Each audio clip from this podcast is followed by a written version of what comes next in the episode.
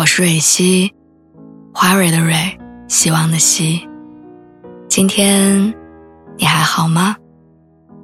你可以在微信公众号和微博中搜索“蕊希”，每天晚上我都会用一段声音陪你入睡。听完今天的故事，祝你晚安，做个好梦。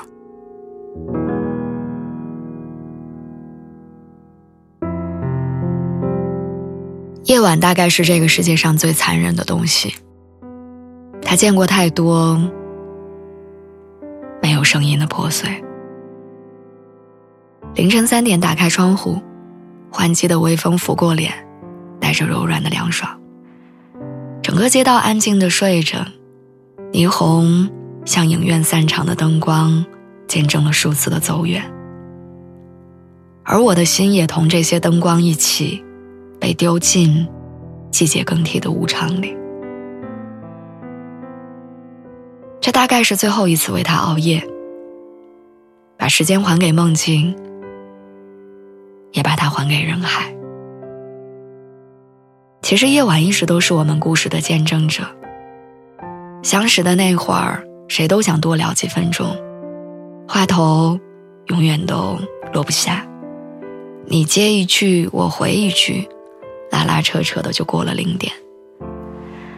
后来谈恋爱，肆无忌惮的通话，拧干每个晚上的水分，几百分钟的时长截图，至今还存在手机里。然后从某一天开始，辗转反侧等他的回复，隔几分钟就要点亮一次屏幕，直到心和眼泪一起慢慢冷掉。人们都说友情饮水饱，好像真的是这样。那时候总是有用不完的力气，在漫长的夜里数着天明。而现在，爱变成独角戏，成了凌晨三点里我们止不住的叹息。原来，为一个人熬无数次夜，不仅是开始的引言，还是结束的注解。前段时间，我大学室友结婚，要我去参加婚礼。邀请函上印着熟悉的名字，那是她在上学的时候就谈的男朋友。他们两个人特别爱煲电话粥，哪怕只是家常，都能说上很长的时间。我记得那个时候听他讲过，说他一定要嫁给他。我问他：“你为什么如此笃定？”他说：“就是有一段时间遇到了很多事情，半夜哭着给他打电话，电话拨通的瞬间，他觉得自己被一个巨大的怀抱治愈着。”他说：“你知道吗？当下我们谁都没说话，万物安静下来的时候，仿佛全世界只有我们两个人，我们静静的在一起，有人陪我在四下无人的夜里。”等着这个世界上的一切好起来，这大概就是理由。不是所有的夜晚都能等到天亮，也不是所有的爱都会有回音。有的人永远不会在一个又一个难熬的夜里让你等待着，独自消化无数安放的苦楚。可是有的人。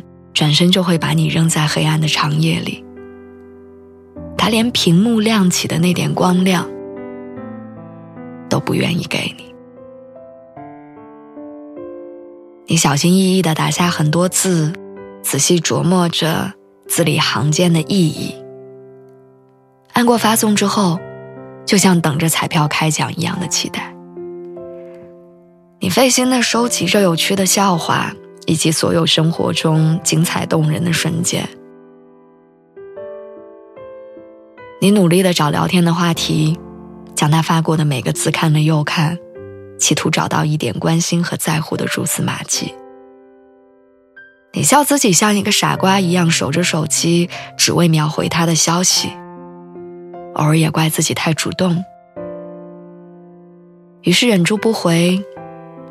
却没有坚持几分钟就败下阵来。你整晚熬夜，消耗着自己的热情，直到精疲力尽，才终于明白过来，只有一个人的苦苦支撑是会坍塌的。张爱玲说：“爱是一场蒙眼的远行，谁也看不清途中的风景。聪明的人在惶恐中偷偷的摘下眼罩，痴情的人只是兀自握紧收敛的那个人。很遗憾，有些人相识又归零。可是这个世界就是这样的。”有突如其来的遇见和始料未及的喜欢，也会有猝不及防的离开和毫不留情的散场。